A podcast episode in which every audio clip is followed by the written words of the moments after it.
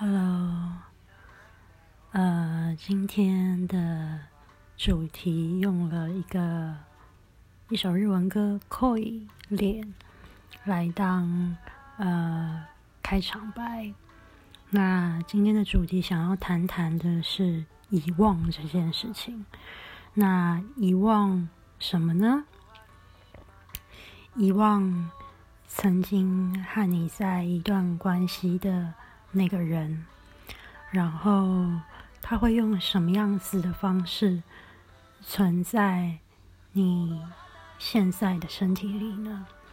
可能是在你的细胞里面，在你的某一个呼吸里面，在你的某一个记忆的角落里面，在某一个脑细胞的活动里面。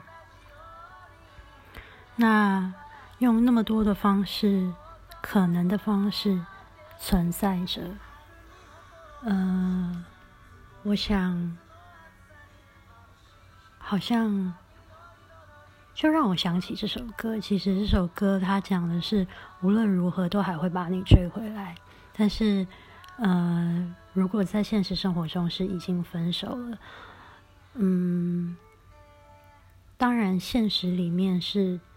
分手分开，那这首歌其实它很妙，Koi，然后是 Androp 的 Koi 这个乐团的的歌，Koi，它其实是很妙，说无论如何，我的心情还是我还是会把你追回来，然后就像当初那样，我们在一同陷入恋情里面，我们在一同陷入恋爱恋的感觉感情里面，然后这让我觉得。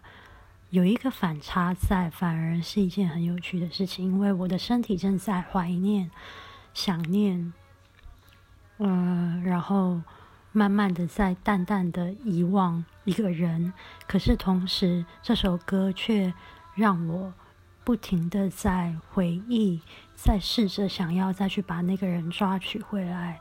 呃，在记忆里面再努力一点点，在哪里再努力一点点，然后也许某一天，最后我们会在某个不知道时空吗？还是某种程度上意境上，我们还是会陷入那个恋恋的恋情的氛围里面。我觉得这个反差反倒给我一觉得是一种很美妙的感觉，很美的意境，很美的感觉。